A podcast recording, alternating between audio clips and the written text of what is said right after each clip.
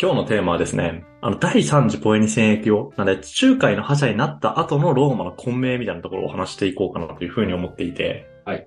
で、まあ、どういうことかで言うと、前回で、まあ、第2次ポエニ戦役を通じて元老院が覚醒して、で、最終的にスキピオ・アフリカヌスっていう、まあ、スーパーヒーローが出てきてハンニバル倒したじゃないですか。うん。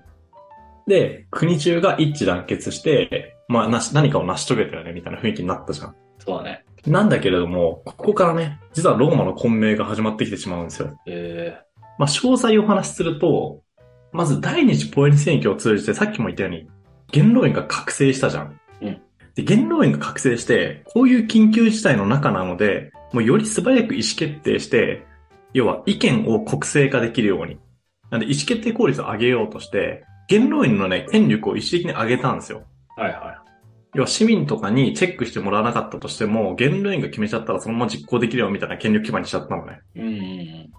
で、そうなると、元老院の権力が強化されるってわけじゃん。そうだね。で、これはあくまで第二次ポエ戦役の中で、もうローマがズタボロになってるから、その緊急措置として行ったことなのね。うん。なんだけれども、これがそのまま続いちゃうんだよ。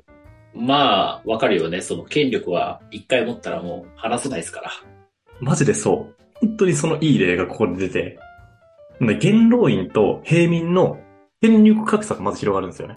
はいはい。次にまず勝ったのが、まず領土に組み入れたのがカルタゴっていう大国だったわけじゃん。そうだね。しかも、めっちゃ第一次産業発達してるところだよね、確か。あ、そうそうそう。もう一言で言うと金持ってる国なわけじゃん。うん。で、その金持ってる国が、もうローマの支配下に来たわけなので、要はローマにとって旨味が大きいわけなんだよね。うん。ここで考えてほしいお。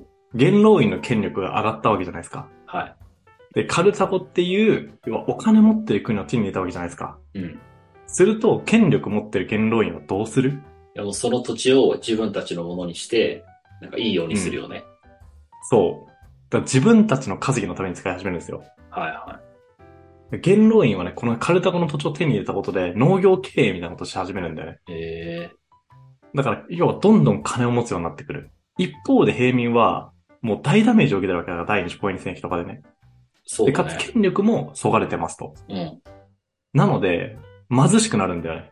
うん。だから権力格差と経済格差がどっちもね、めっちゃ開くんだよ。おお。もう何かのグラフで見たんだけれども、その第二次ポエニ世紀以前と以降で、あの、一番下の階級、いや貧民と言われるような階級と元老院階級の経済格差はどれぐらいかで10倍以上開いてたらしい。えもうめっちゃ開いてるんだよ、ここで。で、これって、まあ良くないよねと。当たり前なんだけれどー、も。 全然良くない。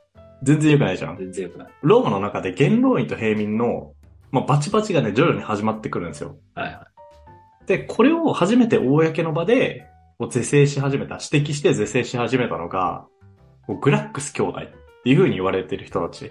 はい。もう超ちょっと盲信型の人たちなんだけれども、うん。この兄弟はね、もうめっちゃストレートなので、もう早速、良くないじゃんって声を上げて、うんもう農地法の改革を求めるんですよ。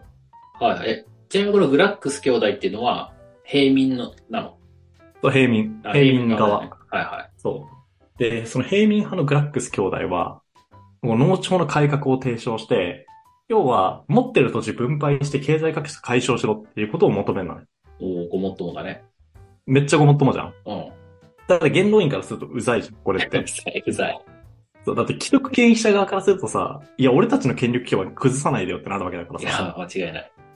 でこう暗殺されちゃうんだよね、このグラックいス兄弟やは。、マジか。そう。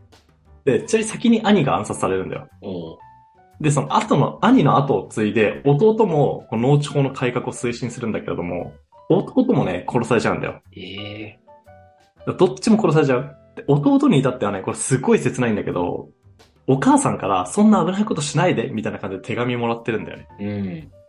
うん。なのに、多分ね、正義感がマジ強いんだと思はう。もう、推進したら、もう案の定というか、まうあん殺されてしまうんですよね。切ないよね。い。切ない。で、このグラックス兄弟なんだけれども、とはいえ、この二人が、あの、歴史の潮目になったことは間違いなくて、直接その運動が実ることはなかったんだけれども、この働きかけの結果、元老院 VS 平民っていうところの対立構造がまず明確になるんだよ。うんうん。要は、お互いからすると倒すべき敵が明確になった。で、もう一つ良くない影響としては、元老院が暗殺っていう強硬手段を用いたことによって、もう暴力的な時代に突入したんだよね。要は正世紀末っぽくなる。はいはい。幕末とかでそんな感じだったじゃん。そうだね。まあなんで、この平民 VS、この元老院の戦いにおいて、ここで平民側に救世主が現れるんだよ。うん今日人物多いんだけれども、この人も紹介したくて、この人がマリウスっていう人。はで、このマリウスはね、そう叩き上げの軍人、人を言うの。で、めちゃくちゃ優秀。元の出は、まあ、貴族とかではない。まあ、名門の出ではあるんだけれども、あの、超名門とかではない、没落貴族の出身。うんうん。で、もうなんか飛び級みたいなことはせずに、もうこ一番最初から、要はなんていうの新入社員の時から雑務からこなしてますみたいな。はいはいはい。でも叩き上げで全部やってきましたみたいな。ああ、強そう。うん、強いと思う。うで、この人も、あの、平民側の気持ちが多分わかる人なんだろうね。ん。うん。これで、平民側の支持基盤を得ることに成功するんだけれども、まあ、なんで成功したかで言うと、あの、軍政改革を行ったのね、この人は。で、まあ、ちょっと話詳しくなるけれども、それまでの軍事っていうのは、要は戦争に勝ったら戦利品として何か分け与えますみたいな。はななんていうのテンポラリーの収入だったんで、一時的な収入だったんだよね、それまでの戦争っていうのは。はいはい。あの、鎌倉時代にあったご恩と奉公みたいな感じで、取った領地とかをもらえるみたいな。ああ、そうそうそう経そ営うとそかうね。そうそうそう。だから戦争に勝ったら美味しい思いできますっていう制度だった。うんうん。だから、生活基盤を、になるものではなかったんだよね。うん。まあ、ボーナスみたいなもんだからさ。確かに。 しかも戦争をしないと入んないボーナスみたいな。あー結構きついボーナスやな。ね。で、それを、あの、職業軍人化したんですよ。えー、で要は、職業軍人鍛えてるだけでお金もらえますみたいな感じ。はいはいはい。今の陸上自衛隊とかそんなんじゃん。だああ、なるほど。から、その、軍人として勤務してる間は、その生活は国が保障しますよ、みたいな感じ。うんうん。で、これが、へ、主にターゲットが平民だったのね。なんで、農地がなくて耕すもんなくて食う、食うもんないです。で、かつ元老院に、あの、搾取されてますみたいな、の平民が主だったわけなので、これに飛びつくんだよ、平民が。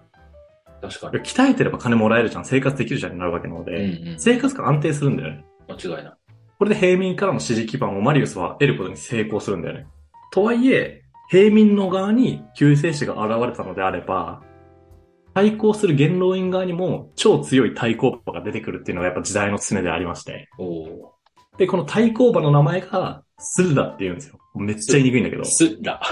スルラって言うんだよね。で、このスルラは、正真正銘名門貴族の出身であることから、もう当然元老院派に所属してるんですよ。うん。要は元老院がこれまで通り国を統治していくっていうことが最もローマ帝国のためになるよねっていうふうに考えてる人。はい。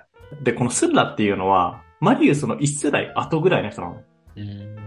まあ、大体親子ぐらいの年齢差があるんだけれども、1世代後っていうことは、マリウスが軍政改革を行った後っていうことで、うんで、軍政改革を行った後っていうことは、まあ、平民の権力だったり、もう生活基盤が上がってるわけなので、その分だけ平民の権力もね、当然上がっていた。国政に参加する権力も上がってたんだよ。うんで、そうなってくると、まあ、相対的に元老院階級の権力が、まあ、低下しましたよねっていうふうに受け取られる。確かに。ので、元老院派の強化をしなくちゃいけないっていうのが、もうスッダが考えたこと。だからスッダの直近の課題としては、元老院派を強化しなければいけない、だったんだよ。はいと、そうなると当然、まあ平民が支持基盤であるマリウスとバトルことになるよね。うん。で、マリウスもね、超強い軍人なので、スッダにね、一度勝つんですよ。おお。あ、これもうほんとバチバチに戦争やってるからね。あ、これ、ガチの戦いなのそう、政治的な戦争とかじゃなくて、ガチ戦争。 もうガチ戦争、もう武力を用いてる。しかもこれローマ市内でやってる、これを。おもう内乱してる、これは普通に。なるほだから戦場ローマだからこれ。なんかもうマリウスとスッラで分かれて、平民派 VS 貴族派みたいな戦争をやってるんだけれども、ど。うん。マリウスも超優秀な軍軍人なんで勝つんだけど、スッラももう超優秀な軍人なんですよ。うん。なので最終的にね、スッラが勝つんだよね。ええだから、一時的に、このローマっていうのが元老院階級派によって占められてしまうことになるの。うん。はで、そうなるとスッラは、もう性的を粛清しまくるんだよ。いはい。要は平民派を殺しまくるのねうん。え、やばくないこれ。うん、やばだってね、あの、意見が食い違ったら殺すっていう人がね。まあそんなにね、あのシンプルでもないよ。なんかここまでことがこじれたのであれば、い。うん。もう元も根本的に事態を収集するためには、えっと反対なイデオロギーを持つ人は、殺すしかないみたいな、結構過激な思想だったと思うんだけれどうんうも、んうん。これでもうリストとか作ったらしい。こいつらは殺さなきゃダメじゃ、ダメだリストみたいなの作ったらしくて、怖っ。もうすごい徹底してんだよ、この人。うんで、こう敵型を粛清することで、かつ元老院側の制度を強化することで、改めてこの共和制、要は元老院が主導するローマっていうところの体制を強化していく。それがスッラがやったこと。うん。ただ、ローマって帝国になるじゃん。なるね。最終的に共和制でそのままいかないわけだよね。いかないね。で、この帝政になるのは、実はこの争いが端を欲していて、えそこで出てくるのがカエサルなんですよ。ー、おお聞いたことあるな。え、聞いたことある程度もうこの人超有名よ。いや、聞いたことあるよ。 でも、いや、何したのかは、ごめん、具体的にはわからん。ああ、なるほどね。あ、ちなみに、カエサルってカイザーのね、元になった人。うんあ、じゃあもう、帝、帝王。そう、帝王。おおもうカエサルからカイザーっていう単語出てきてるから。っはいはいはい。ていう人が出てくるんだけれども、要はこのカエサルっていうのは平民派なんだよね。そうなんだ。そっちなんなだ。んで、このす、そう、スルラのね、性的なわけなんですよ。はいはで、最終的にこのカエサルがね、こうローマ帝国を立ち上げるわけなので、最終的に勝つのは実は平民派なんだよね。い。うん。つまり、この時点で言うと、平民派大ピンチなわけじゃん。そうだね。